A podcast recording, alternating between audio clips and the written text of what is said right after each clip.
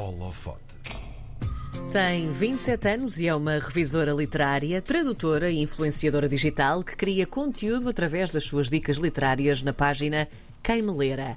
Afinal de contas, os livros sempre fizeram parte da sua vida. Mas engane-se quem pensa que se fica pelas dicas. Ela quer tornar o mercado literário mais inclusivo. Como é que isso se faz? É o que vamos tentar saber com a Helga Fontes, a nossa convidada do Holofote esta semana. Helga, bem-vinda. A Helga está connosco via telefone porque Olá, Helga. está difícil de chegar ao nosso Porque o estúdio, trânsito. não é? É, hoje está a ser uma daquelas segundas-feiras. Mas olha, muito obrigada por teres avisado e por, por também eh, nos deixares conversar contigo pelo telefone. Portanto, não se perdeu nada, só se ganhou certamente. Helga, eh, vamos começar pela tua grande paixão. Os livros sempre fizeram parte da tua vida de facto. Quando é que te apaixonaste perdidamente pela literatura? Conta-nos tudo. Eu não consigo situar um momento na minha vida em que eu não estivesse perdidamente apaixonada pela literatura.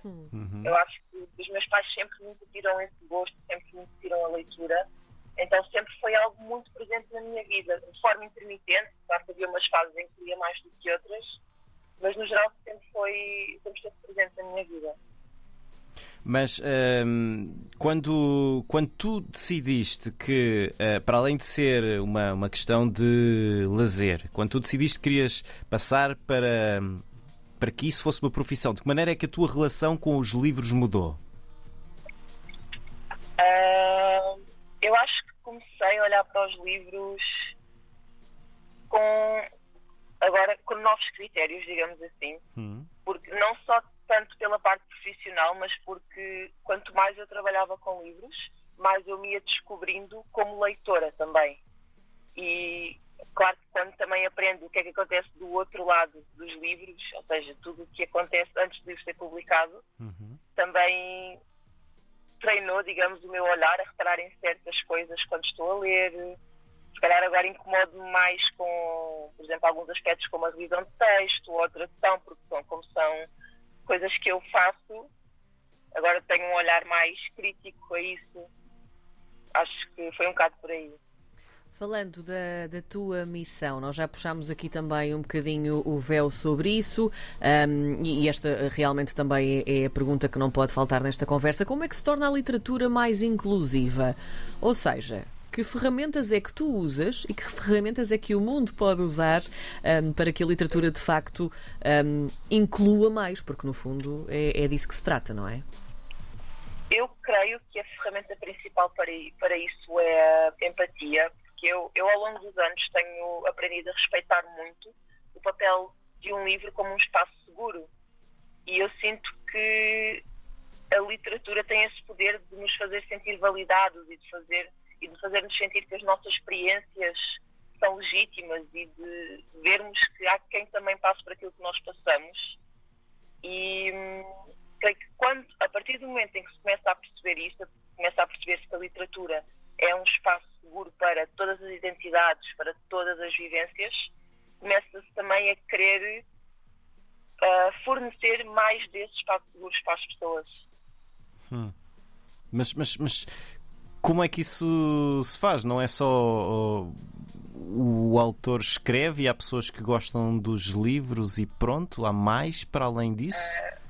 tem de ser um trabalho de equipa, tem de ser o autor escreve, tem de ser eh, a editora publica, tem de ser a equipa de marketing que faz um bom trabalho de comunicação, Ah. tem de ser o leitor aposta nesse tipo de literatura.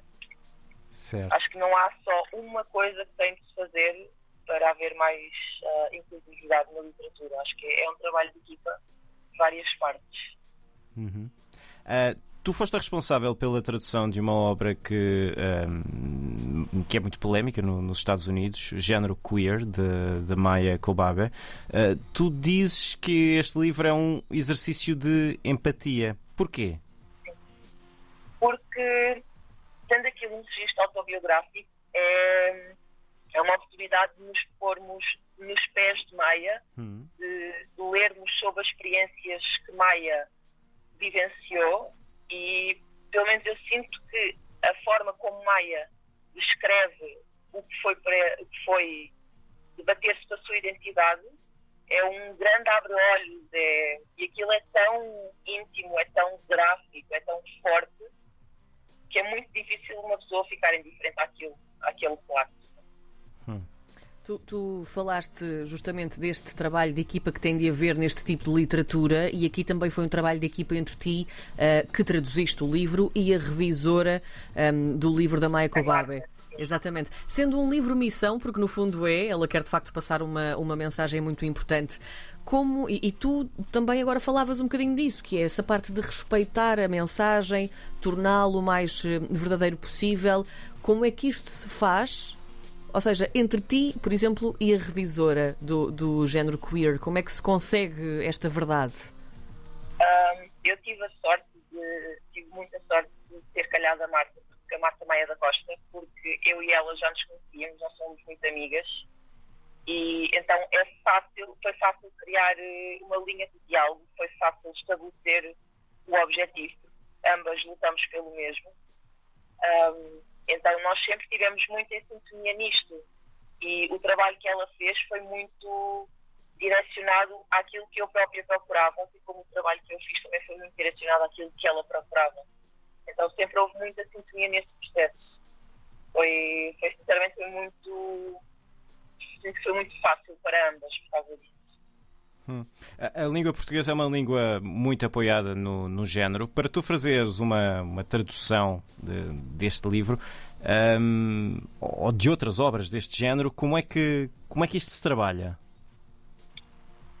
Uh, é preciso, é preciso ter noção de quem está a traduzir e é preciso respeitar a vontade de quem se está a traduzir. Neste caso, a vontade de Maia era o uso de pronomes neutros de género, que aqui em Portugal o maior equivalente que temos é o sistema ELO, portanto foi, foi essa atitude que eu tomei como tradutora.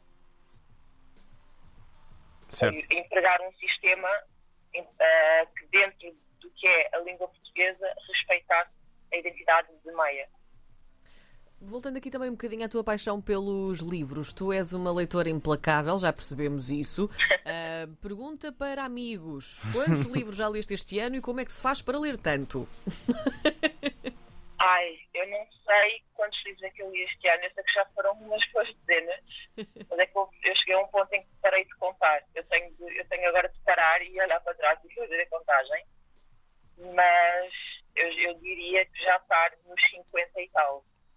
E estratégias? Como é que Pois, qual é, qual é, a estratégia? O, o, João, o João está aqui com aquele ar de como é possível, porque ele também lê bastante. Não, mas eu sou muito lento. Eu sou muito eu, lento. Eu já li muito, muito, muito, muito ao longo da vida e depois, entretanto, parei um bocadinho e, e gostava de retomar esse ritmo. E às vezes sinto que é quase impossível. Como é possível? Isto é um grito de ajuda que estamos a lançar, Célia. Ajuda-nos. Uh, às vezes, às vezes, é assim, uma coisa que eu tenho aprendido muito e tenho ajudado muito nesse sítio é saber quando é, quando é a altura de largar um livro. Às vezes eu estou a ler um livro e aquele, aquele livro não me está a cativar uhum. e não vale a pena estar a perder mais tempo com ele. Ou às vezes é porque não estou no momento certo para ler, às vezes hum. é do próprio livro. Quando é assim, é, eu aprendi a deixar o livro de lado e apesar de não que, que me puxe mais e, e cuja leitura resulte melhor. E às vezes isso também ajuda-nos a poupar muito tempo. Outra dica que também resulta é ter sempre um livro na mala, onde quer que eu vá, eu tenho sempre um ou dois livros comigo. Portanto, às vezes, uh, ou por exemplo, estou nos transportes, estou a ler, ou se dou por mim, tenho ali um compasso de espera, pego no livro e leio. Portanto, é, é aproveitar todos os, os momentos. E, e, tu depois nos outros momentos também te obrigas a ler, ou seja, uh, em vez de te distrair com outras coisas, ou, ou, consegues também calendarizar as tuas tarefas para que possas ali incluir um bocadinho para a leitura. Também fazes isso ou não? Uh, eu tenho, eu tento sempre no meu dia ter um momento que é exclusivamente para a leitura. E nem, é, nem, eu nem diria que é algo que eu me, que eu me obrigo a fazer. Uhum. É algo que eu gosto de fazer e que eu tento fazer por saber que me vai fazer bem. Normalmente é sempre à noite, assim, aquela aquela hora antes de dormir, está assim tudo muito calminho, muito silencioso e eu aproveito para ler. Depois, durante o dia, se conseguir outros momentos, melhor ainda. Uhum. Isso é, é, Pronto, vou começar a aplicar algumas dessas, se bem que esta da noite não daria para mim, porque eu ia ler um parágrafo e quando dava por mim eram sete da manhã o despertador estava a tocar. Eu sempre Sim. adorei ler à noite, sempre. Foi uh, dor de cabeça do, dos meus pais por causa da conta da luz. É verdade. Hoje em dia já existem assim, umas lanternas específicas para leitura. Pois é, mas na altura não havia. Helga, eh, como é que tu fazes tu, ehm, como é que tu fazes a triagem para as sugestões que dás na, na, na tua página? Como é que fazes para as agrupar em temáticas? Ah, assim, eu normalmente eu tenho a sorte de ter uma mente que está assim, sempre em ebulição, então eu estou sempre a ter ideias e estou sempre a anotá-las. Depois, quando quero fazer uma publicação, vou olhar a minha lista, tenho centenas de ideias e penso, olha, isto é giro para agora, vou fazer isto, e depois ah, tenho em consideração livros que eu li. Aliás, às vezes as ideias até me surgem por causa de livros que eu li. Por exemplo, agora a última lista que eu fiz foi ah, livros sobre mommy issues, ou seja, que é assim, livros Uhum. para relações complexas entre mãe e filhos. Uhum. E o que inspirou esse post foi um livro que eu li sobre uma filha que tinha uma relação complexa com a mãe. Então fui assim, juntando livros que eu me lembrasse que tinham esse tipo de relações, depois outros fiz uma pesquisa, mas normalmente é uma mistura entre essas duas coisas. Uhum. Quem lê tantos livros como tu lês, eh, consegue lembrar-se das histórias, do conteúdo dos livros? Ou alguns vão ficando apagados? Ai, vai, eu tenho uma péssima memória, normalmente eu esqueço de quase tudo. Por- Porque eu sofro muito desse, desse problema de ai, gostei muito do livro. E de que é que trata? Não me lembro bem, mas lembro-me que gostei. Há uns que são Isso tão marcantes que muito. ficam, mas há outros que depois esquecemos, não é? Sim, um mas é bocadinho. interessante. acontece muito. Isso acontece muito. Já me aconteceu até às vezes perguntarem-me, então aí um livro que tenhas gostado muito. Eu, ai, olha, aquele do. E depois esqueci-me do. Mas Foi um livro que eu adorei. Foi um livro que eu adorei. Só não, só não me lembro do título de quem escreveu, mas eu sei que adorei sei que li. Sim. Mas Olha. é eu tenho uma memória terrível. Tu que tens um currículo tão incrível na, na arte da leitura, o que é que torna um livro interessante para ti, Helga? O que é que tem de ter? Que ingredientes? Personagens, personagens complexas. Eu gosto quando são personagens complexas e bem construídas e que tenham assim um arco de evolução, que, ou seja, na primeira página seja uma coisa e depois na última página sejam outra. Uhum. Mas que faça sentido dentro do crescimento delas e daquilo que elas vivem. Tu lês livros, tu sugeres livros, tu traduzes livros.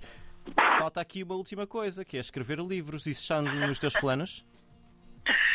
Ah, para já não. Eu estou sempre a dizer que eu tenho mais gosto em trabalhar nos livros dos outros do que nos meus. Sim.